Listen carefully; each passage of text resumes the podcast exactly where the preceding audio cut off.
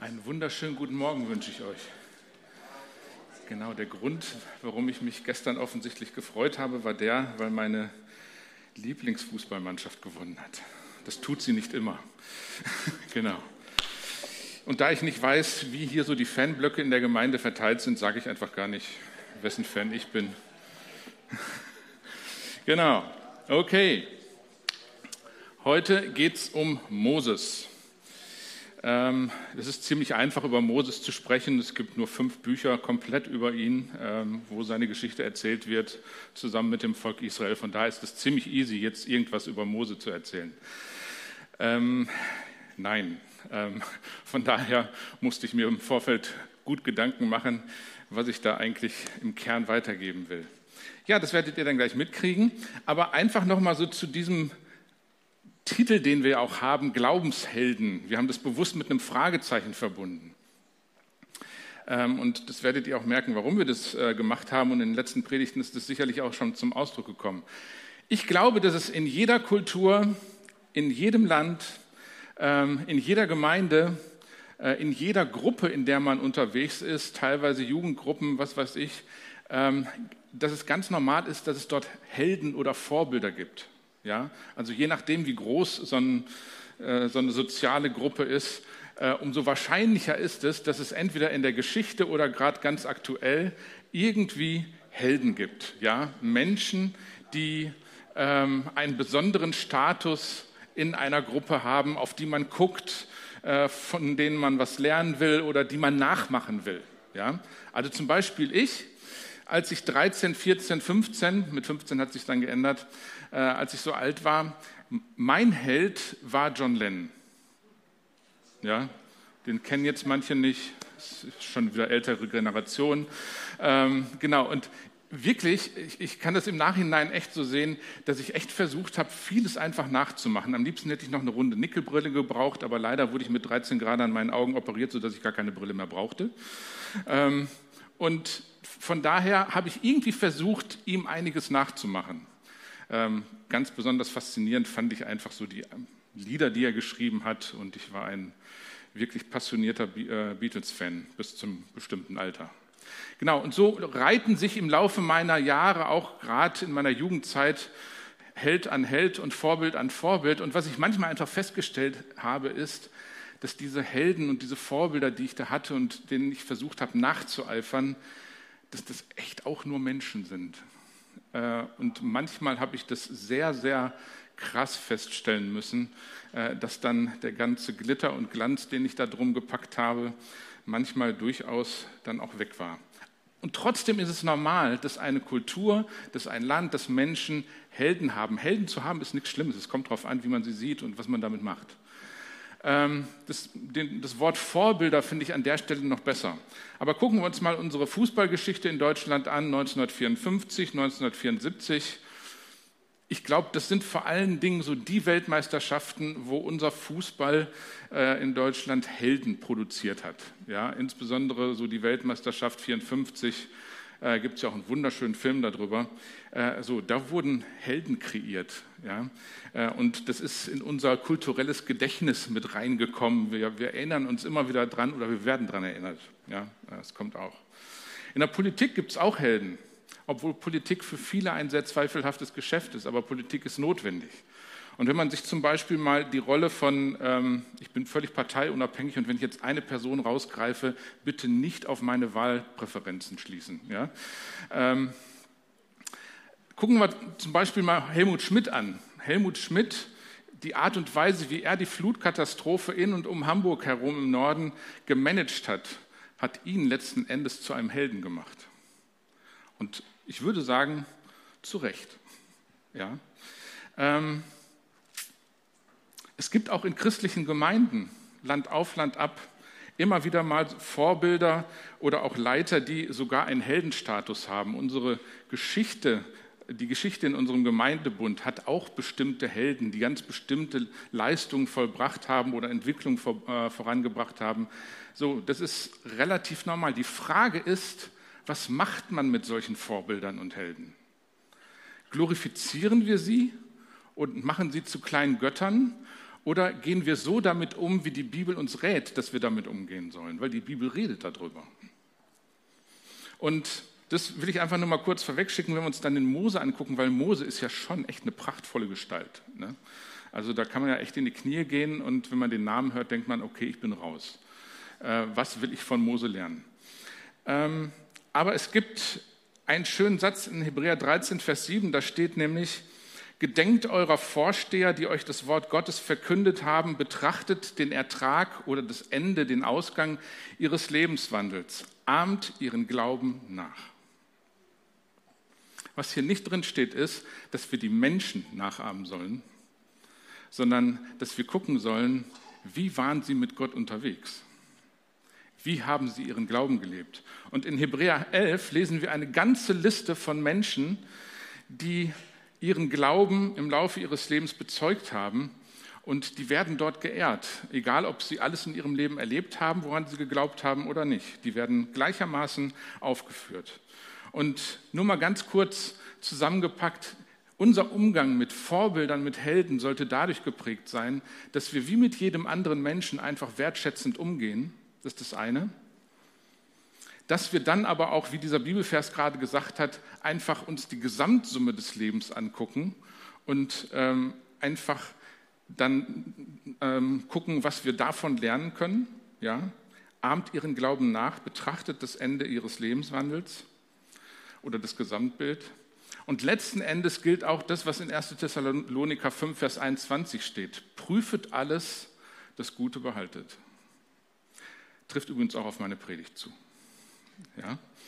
Und insofern lade ich uns einfach ein, einen guten und gesunden Umgang mit Helden, mit Vorbildern in unserem Leben zu pflegen, egal in welchem Bereich unseres Lebens das ist. Das ist wichtig, dass es solche Leute gibt, weil es, das sind die Leute, die auch Kultur geprägt haben, ja, ob politisch, äh, ob national, ob wo auch immer, ob in Gemeinden. So, das, das spielt eine Rolle. Und insofern lasst uns da einen gesunden Umgang mit pflegen. Ja, ganz wichtig. Und insofern können wir uns jetzt auch mal den Moses angucken und uns fragen, was wir von Moses lernen können. Es gibt etwas, was wir von Moses lernen können, und das kommt gleich in meinem ersten Punkt.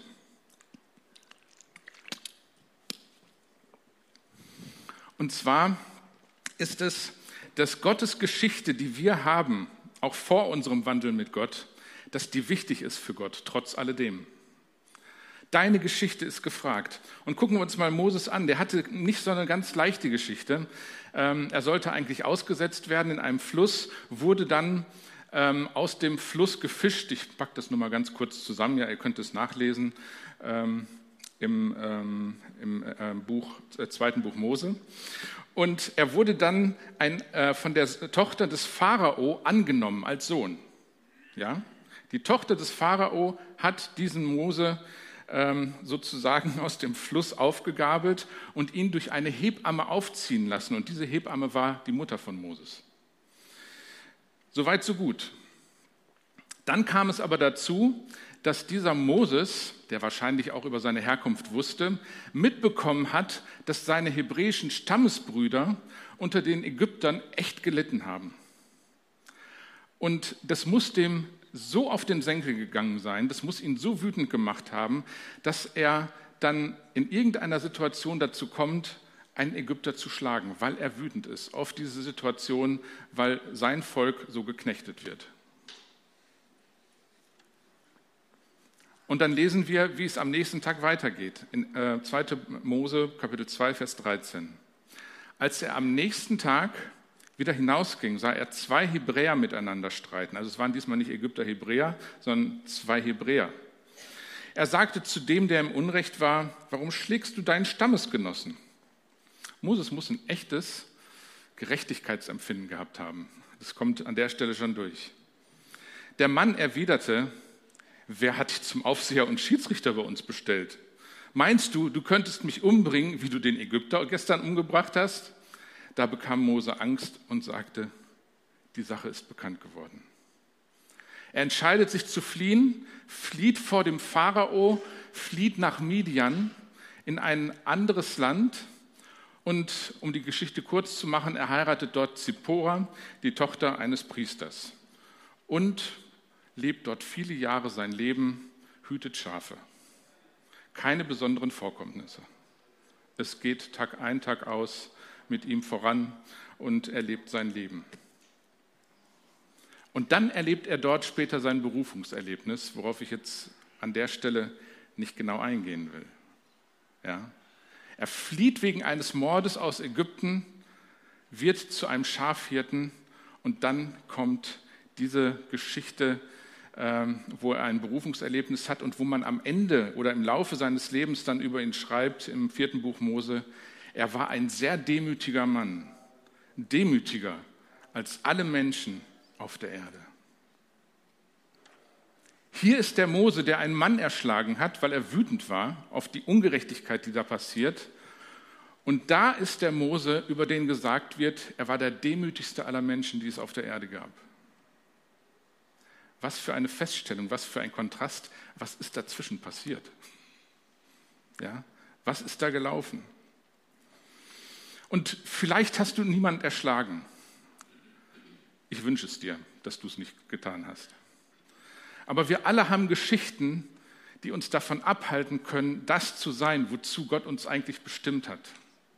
Wir alle haben Geschichten, die uns daran hindern zu glauben, was Gott über uns sagt, was Gott uns in unsere Wiege teilweise auch an Gaben hineingelegt hat, wo wir uns selber nicht über den Weg trauen, ja, wo wir uns auch selbst begrenzen.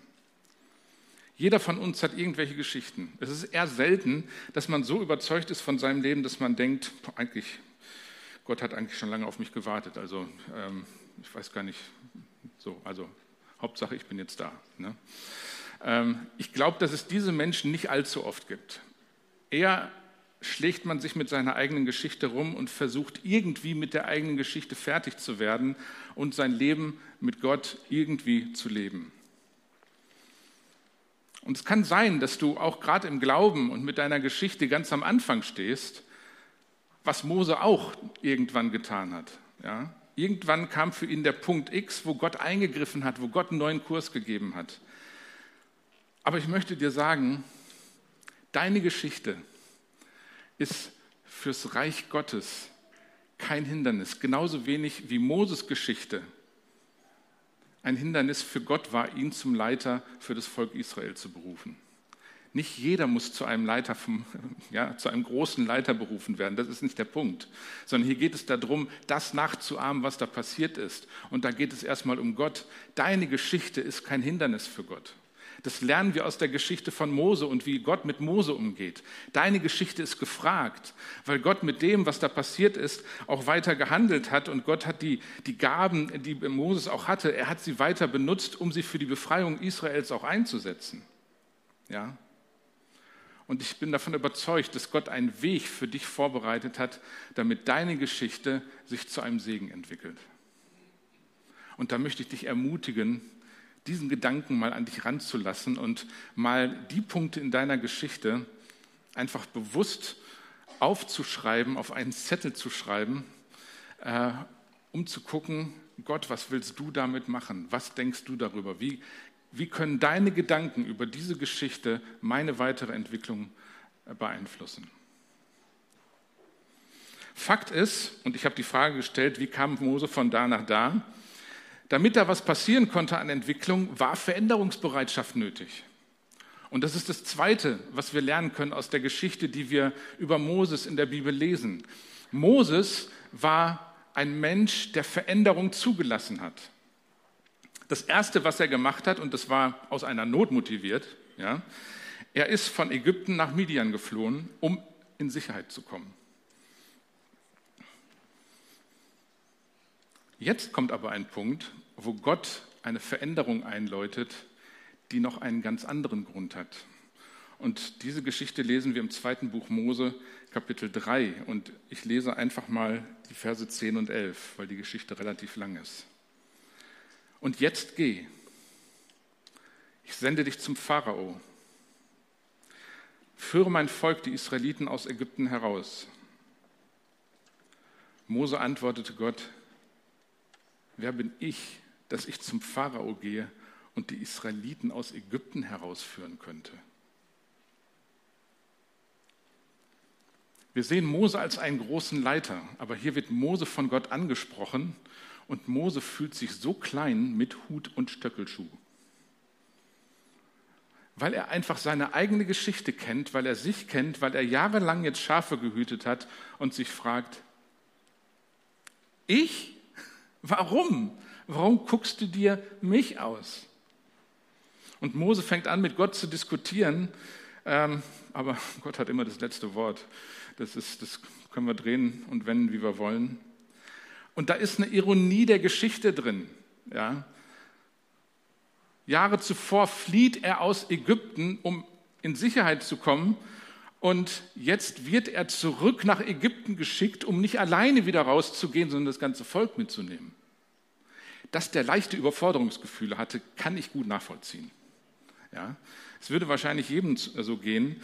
Äh, und das ist der Punkt, wo wir eben auch schon drauf gekommen sind, wir können es auch nicht aus eigener Kraft.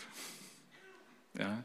Wir haben es nicht drauf, um das zu tun, was Gott tun will, was Gott durch unser Leben bewirken will. Das haben wir nicht. Und an diesen Punkt ist Mose gekommen. Aber das Faszinierende ist, er war trotzdem bereit, diese Veränderung zuzulassen. Er war trotzdem bereit, sein Leben in Gottes Hände zu legen, sich von Gott leiten zu lassen, um Midian zu verlassen, zurück nach Ägypten zu gehen und dort einen neuen Weg einzuschlagen, in der Hoffnung, dass er das Volk Israel rausholen kann. Und an dem Punkt stellt sich die Frage, wo stehst du auf deiner Lebensreise? Hast du dich an einem halbwegs sicheren Ort eingerichtet? Und damit meine ich gar keinen physikalischen Ort, sondern man, man kann sich auch in seinem Herzen einrichten ja, und gucken, dass das Lebenssystem nicht allzu sehr beansprucht wird und nicht wackelt und so. Und das hat auch manchmal echt seinen Wert. Wir brauchen auch einfach unsere Ruhe, ja. Ja wir wollen auch einfach mal nur schön leben. Und ich glaube, dass Gott uns das echt gönnt. Aber Gott ist nun mal Gott. Und Gott mag es, mit uns unterwegs zu sein. Und egal, welche Verantwortung sich am Ende damit verbinden würden, die Frage ist, sind wir immer wieder bereit, uns von Gott ansprechen zu lassen? Sind wir immer noch dabei, Jesus nachzufolgen? Und mit Jesus nachzufolgen meine ich nicht abschließend, dass wir einen Gottesdienst besuchen. Das ist eine super Sache, wenn wir den Gottesdienst besuchen. Ja, das ist, das ist super klasse. Es ist wichtig. Es gibt gute Gründe dafür, um sowas zu tun. Aber es ist nicht alles, was unsere Nachfolge ausmacht. Und diese Frage ähm, müssen wir uns alle immer wieder stellen. Ja? Bin ich an dem Punkt, wo ich mich von Gott bewegen lasse? Bin ich jemand, der Jesus nachfolgt? Die, dass jemand ein Nachfolger Jesus ist, ist ja kein statischer Aspekt. Das ist ja nichts etwas, was irgendwie in Stein gemeißelt ist, sondern das hat etwas mit Beweglichkeit zu tun, mit einem weichen Herzen, mit einem formbaren Herzen, mit Ansprechbarkeit. Ja, und dieser Mose war trotz seiner Geschichte, war der ansprechbar. Und deswegen einfach nochmal dieser Punkt, deine Geschichte ist kein Hindernis, sondern sie ist gefragt. Und das Zweite ist, hab immer wieder den Mut, dich von Gott bewegen zu lassen, veränderungsbereit zu sein, egal in welchem Bereich äh, das stattfindet, ob das was mit dem persönlichen Leben zu tun hat, mit, mit dem eigenen Charakter, was eine der wichtigsten Geschichten ist, wo wir Veränderungsbereitschaft brauchen, oder ob es in andere Bereiche des Lebens hineingreift. Lasst uns immer wieder veränderungsbereit sein. Und dann geht es um den Punkt, ich habe das angesprochen, Jesus nachfolgen. Ja, Step by Step, nicht alles auf einmal, wird sich nicht das ganze Leben sofort verändern, wenn wir mit Jesus anfangen zu leben. Alles nacheinander. Die Frage ist, was motiviert uns, die lange Reise durchzuhalten? Wir haben eben aus dem Hebräerbrief gelesen, dass wir äh, unserer Vorbilder gedenken sollen und dass wir das Ende ihres Lebenswandels uns angucken sollen oder die Gesamtsumme in diesem Zusammenhang auch. So. Und da ist die Frage dann für uns, was motiviert uns, um den langen Weg mit Gott zu gehen und nicht nur kurze 100 Meter Sprints und dann wieder drei Kilometer ausruhen und äh, dann den nächsten 100, Kilometer, äh, 100 Meter Sprint. Was bringt uns dazu, durchzuhalten? Was motiviert uns dazu? Und das ist eine Frage nach der Motivation. Ja? Und wir können uns fragen, was hat Moses motiviert, 40 Jahre lang durch die Wüste zu gehen? Und bevor das mit der Wüste anfing, was hat ihn überhaupt motiviert, dann doch Gott zu gehorchen, zurück nach Ägypten zu gehen, um dann zu versuchen, mit all den Widerständen, die es gab, zehnmal zum Pharao hin, nichts passiert und dann irgendwann mit den Israeliten raus aus Ägypten. Was hat ihn motiviert, das zu tun? Also man kann, also ich weiß nicht, wahrscheinlich kennt ihr das aus eigener Erfahrung, man macht sich ja manchmal Gedanken über Motivation. Wir sind auch manchmal so dabei als Menschen, dass wir manchmal sehr genau wissen, welche Motivation andere Menschen haben. Das ist so ein Ding, was manchmal so stattfindet im menschlichen Miteinander, ist aber nicht immer richtig. Wir haben nicht immer die Ahnung.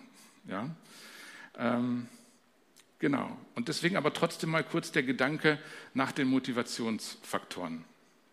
Motivation ist etwas, was dadurch entsteht, dass wir äh, von etwas von einem innerlichen oder äußerlichen Anreiz bewegt werden, angetrieben werden. Ja? Motivation entsteht durch das, was uns antreibt oder bewegt, etwas zu tun. Es fängt in uns an und wird dann irgendwie sichtbar in unserem Handeln. Und einfach mal kurz zusammengefasst, und das ist jetzt nicht äh, hochwissenschaftlich, sondern ist von einem Samuel Reimer auch äh, abgekupfert. Deswegen jetzt mal kurz geguckt, welche Motivationsfaktoren kann es in unserem Leben geben? Ja, da gibt es die grundsätzlichen Bedürfnisse, die wir in unserem Leben haben. Die grundsätzlichen Motivationsfaktoren, da geht es ums Überleben. Ja? Atmen. Wenn wir das Gefühl haben, wir können nicht mehr ausreichend atmen, ein Thema, das in unserem Land eigentlich wenig bekannt ist, aber jetzt durch diese Covid-Geschichte einfach nochmal einen neuen äh, Aspekt oder einen neuen Charakter bekommen hat. Ähm, wenn wir das Gefühl haben, wir können nicht richtig atmen, dann bringt uns das richtig in Bewegung. Ja? Das kann uns zu irgendwelchen Dingen motivieren, um möglichst wieder atmen zu können, wo es ums Überleben geht. Essen ist so ein Grundbedürfnis. Ja? Wenn wir lange genug kein Essen haben, ähm, schöne Grüße, ähm, dann motiviert uns das, dafür zu sorgen, dass wir irgendwas zu essen bekommen. Ja, ich weiß nicht, ob ihr sowas kennt. Ähm, es ist manchmal ganz spannend, wenn man als Familie äh, in einem Urlaub dann einen Stadtbummel macht und man ist so unterwegs und vergisst auch ein bisschen die Zeit und dann kommt der Punkt, wo man anfängt zu überlegen, wo könnten wir jetzt was essen gehen. Kennt ihr so diese Momente? Das kann echt stressig werden, je nachdem, mit wie vielen Leuten man irgendwie guckt, äh, was man jetzt essen will. Äh, und wenn dann noch der Hunger dazu kommt, ähm, genau, manche äh, gucken schon sehr wissend, ähm, aber es, ne, wenn der Hunger da ist, dann sind wir motiviert, auch irgendwas zu finden, wo dieser Hunger gestillt werden kann. Andere Situationen wie das Sicherheitsbedürfnis, akuter Stress und so gehören alle zu diesen grundsätzlichen Bedürfnissen. Die Frage, war Moses durch diese grundsätzlichen Bedürfnisse motiviert, zurück nach Ägypten zu gehen, um die Israeliten da rauszuholen. Ist jetzt rein fiktiv. Ganz ehrlich, der hatte alle Gründe, genau das nicht zu tun. Ja, sein Sicherheitsbedürfnis hätte ihm sagen müssen, bleib bloß hier, hör auf mit dem Mist. Was hast du für Stimmen gehört? Ja, ähm, also das fällt schon mal weg.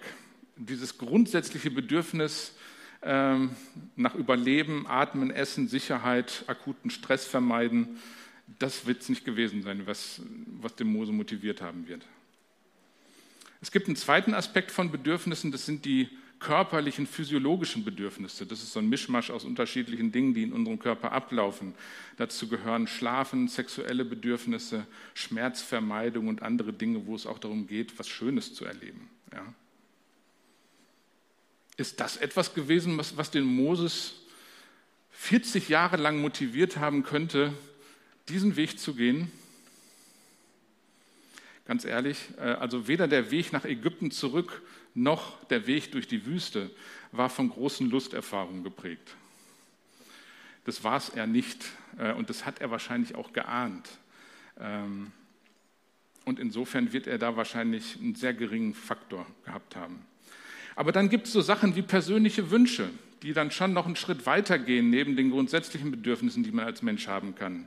Ja, wo es um Erfolg geht, wo es auch um, um Bedeutung im Leben geht, um die Rolle im Leben, wo es um einen Selbstwert geht, wo es unter Umständen um sozialen Status geht oder um geistliche Bedeutung und manches mehr. Und da kann man sich die Frage stellen, wäre es möglich, dass Moses etwas gut machen wollte, was er Jahre zuvor vergeigt hat? Das kann sein. Mal ganz menschlich betrachtet. Oder dieses Bedürfnis, seinem Volk zu helfen, mit dem er sich selbst identifiziert hat. Das ist gut möglich. Ist das falsch als Motivation? Ich glaube, wenn es das Einzige ist, dann wird es nicht durchhalten. Aber grundsätzlich ist das erstmal nicht falsch. Insofern, ja, diese persönlichen Wünsche könnten ein Aspekt sein. Es gibt noch einen weiteren Aspekt, nämlich wo es dann um innere Überzeugung geht. Menschen werden auch durch innere Überzeugung dazu motiviert, Dinge zu tun, bis dahin, dass sie bereit sind, ihr Leben zu lassen. Und das haben Christen in der Kirchengeschichte immer wieder gemacht, aber das haben auch andere Menschen gemacht. Nicht nur Christen. Einfach aus Überzeugung etwas über sich ergehen lassen, Nachteile erleiden, weil sie von etwas überzeugt waren. Und weil sie so davon überzeugt waren, dass sie gesagt haben, dafür bin ich bereit zu sterben. Um es jetzt mal ganz krass auf den Punkt zu bringen.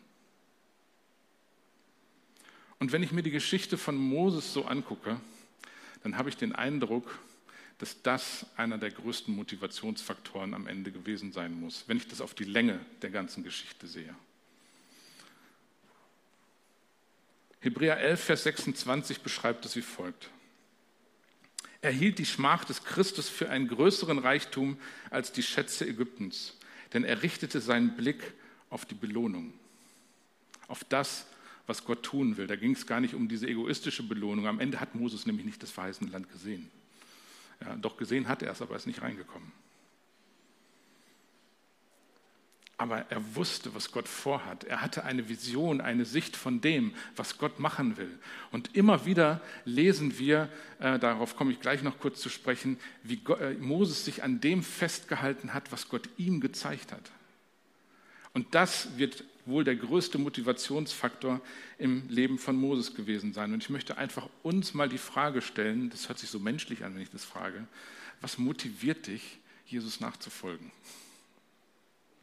Da machen wir uns selten Gedanken drüber. Sind es ganz grundsätzliche Bedürfnisse, die du in deinem Leben geregelt haben möchtest, wo du echt Gottes Hilfe brauchst? Wenn das so ist, dann sage ich, das ist völlig okay. Wenn das jetzt deine Motivation ist, Jesus nachzufolgen, folge ihm nach. Ich glaube, dass Gott dich nicht dabei stehen lassen wird, sondern dass es weitere Lernschritte gibt, wo Gott dir noch andere Motive auch dazu schenken will. Aber folge Jesus nach, wenn das dein, dein Motivator ist, dein Antreiber. Ja? Vielleicht sind es persönliche Ziele, die du erreichen möchtest in deinem Leben und hast festgestellt, dass Gott für dich ist. Dann nimm Gott damit rein. Lass dich davon motivieren, aber achte darauf, dass deine Ziele nicht größer sind als Gott. Weil dann fangen wir an, Gott zu gebrauchen für unsere Ziele. Aber solange unsere Ziele unter Gottes Herrschaft, unter seinem Wort stehen, ist erstmal alles okay. Ja? Und dann lass uns Jesus nachfolgen. Und dann gibt es diesen Punkt, wo es auch um unsere Bestimmung und über übergeordnete Geschichten, äh, übergeordnete Geschichten geht. Und an dem Punkt möchte ich uns ermutigen, da motiviert zu sein, Jesus nachzufolgen. Wir haben eine doppelte Bestimmung. Wir sind Kinder Gottes, von Gott dazu berufen, seine Kinder zu sein von dem großen Vater im Himmel, den noch keiner gesehen hat, aber den, äh, den Jesus uns vorgelebt hat.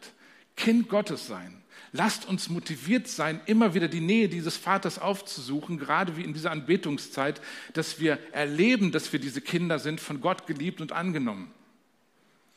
Und der zweite Punkt unserer Bestimmung ist, dass Gott uns dazu berufen hat, Mitgestalter in dieser Welt zu sein. Nicht Zugucker, Beobachter oder Abwartende, sondern Mitgestalter. Er hat uns etwas gegeben, womit wir etwas machen können in dieser Welt, in dieser Stadt, in dieser Gemeinde. Lasst uns also Kinder Gottes sein und Mitgestalter. Das ist unsere Bestimmung und das kann uns motivieren, uns einzubringen, beziehungsweise mit Jesus unterwegs zu sein. Mich zum Beispiel, es gibt unterschiedliches, was mich motiviert. Es gibt auch Motive, die sind nicht immer gut. Ja, muss man auch dazu sagen. Also ich glaube, dass wahrscheinlich keiner von uns so heilig ist, dass wir sagen könnten, wir haben immer nur absolut durchgeheiligte Motive. Ja. Die Frage ist, sind wir immer dann noch so nah am Herzen dran und von Gott ansprechbar, dass Gott die Spreu von Weizen in uns trennen kann und uns dahin führen kann, dass geheiligte Motive, reine Motive in unseren Herzen sind. Ja, das, das ist das Entscheidende. Und was mich echt motiviert, ähm, ist, wenn ich in meinem Herzen ein Bild von dem habe, was Gott vorhat, was er machen möchte. Wenn ich das immer wieder abrufen kann, immer wieder mir angucken kann, sei es in der Bibel oder aufgeschrieben oder in meinem Herzen, weil es sich so entwickelt hat, so das, das motiviert mich. Was mich auch motiviert, sind manchmal theologische Grundüberzeugungen, so Eckpfeiler des biblischen Glaubens. Da kann ich mich richtig dran hochziehen, ja, weil mich das begeistert. Geht nicht jedem so, weiß ich. Lass uns mal die Motivation checken.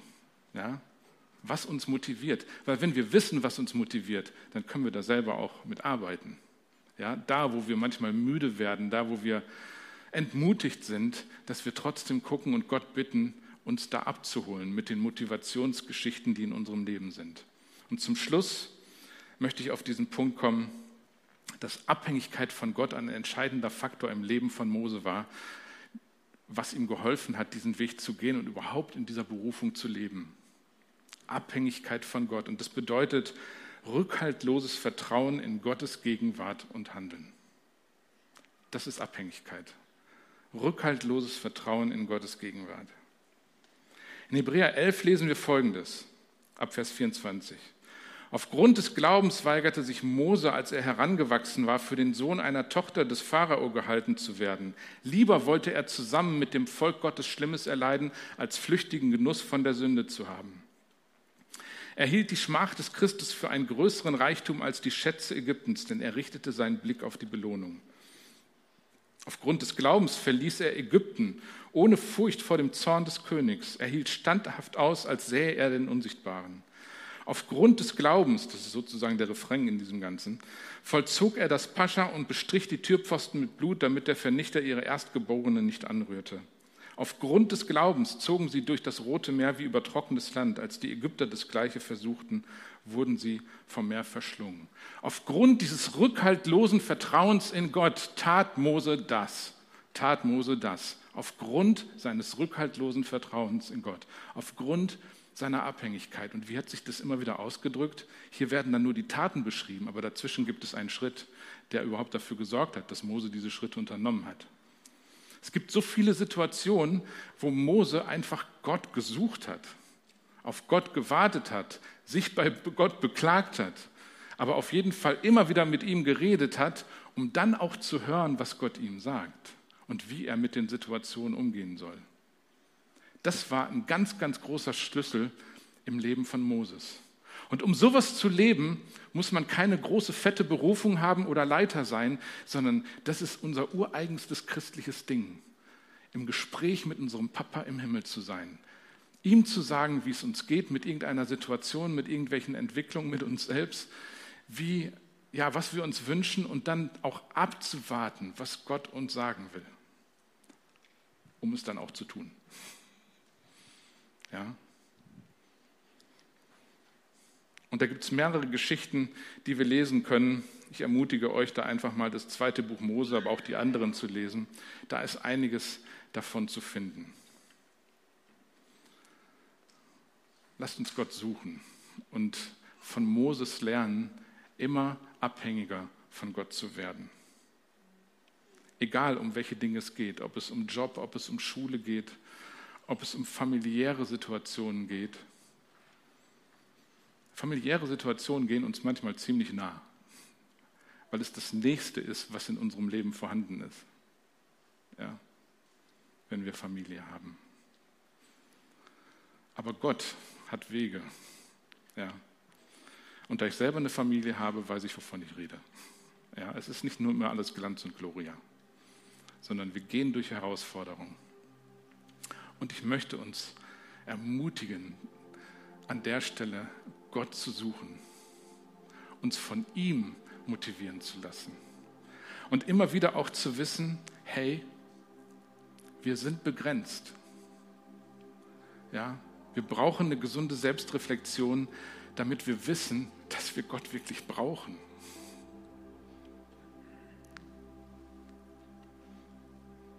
Ja. Nehmt einfach mal diese Gedanken, die ich jetzt weitergegeben habe, mit und ich bringe es nochmal ganz kurz auf den Punkt. Deine Geschichte ist gefragt. Lass dich nicht davon abhalten, Jesus nachzufolgen und mehr zu riskieren, weil deine Geschichte so war, wie sie war. Gott kann dich gebrauchen mit deinen Licht- und Schattenseiten in deiner Geschichte. Und dann lasst uns gemeinsam auf den Weg machen. Voneinander lernen, miteinander lernen und einfach Gott erleben. Und auf dem Weg checke zwischendurch deine Motive. Was treibt dich an? Was bewegt dich, Jesus nachzufolgen? Oder was hält dich auch davon ab? Und letzten Endes, lasst uns lernen, immer wieder Gott zu suchen. Es gibt so viele Situationen, wo wir reflexartig direkt in irgendwelche Aktionen reintreiben oder irgendwas rechtfertigen wollen, erklären wollen, machen wollen. Und manchmal merke ich, es wäre gut, jetzt einfach mal fünf Minuten den Mund zu halten und Gott reden zu lassen, zuzuhören. Ja. Last not least, lasst uns die Lüge mit den Superhelden in die Tonne kloppen. Und einfach wissen, das sind alles Menschen, die da beschrieben werden, mit ihren Licht- und Schattenseiten in der Bibel. Und auch alles, was an Superhelden und sonstigen Vorbildern in unserer Welt äh, vorhanden ist, es sind alles nur Menschen.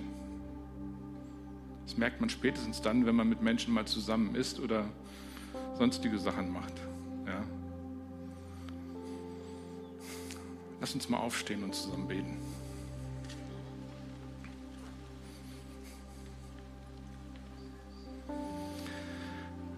Vater, wir danken dir, dass du uns so sehr wertschätzt, dass du uns dein Wort gegeben hast und die ganzen Geschichten, die in der Bibel stehen. Wir danken dir, dass Mose zwar eine besondere Berufung hatte, aber ansonsten ein Mensch wie wir waren. Und wir danken dir, dass der Geist, der in Moses gewirkt hat, genau derselbe Geist ist, der in unserem Leben wirkt. Wir danken dir, dass deine Gedanken für deine Menschen heute genau dieselben sind wie damals. Noch immer willst du uns herausholen aus, aus Unfreiheit, aus einer inneren Knechtschaft, aus Ungerechtigkeiten. Und ich bete, dass deine Kraft in unserem Leben, in dieser Gemeinde, in dieser Stadt sichtbar wird, Vater. Herr, ich bete, dass wir entdecken, was wir von Mose lernen können.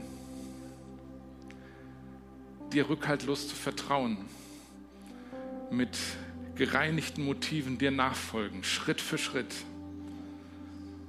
egal was wir für eine Geschichte haben. Vater, und ich bete, dass du diese Gedanken jetzt hineinschreibst in unsere Herzen, dass wir gefragt sind mit unserer Geschichte und dass du etwas tun kannst in unserem Leben und nichts dem entstehen, entgegenstehen kann, solange wir lernbereit sind und an dir dranhängen. Komm, Heiliger Geist, und tu das jetzt in unserem Leben, Herr. Halleluja, Jesus. Halleluja, Jesus. Heiliger Geist, komm.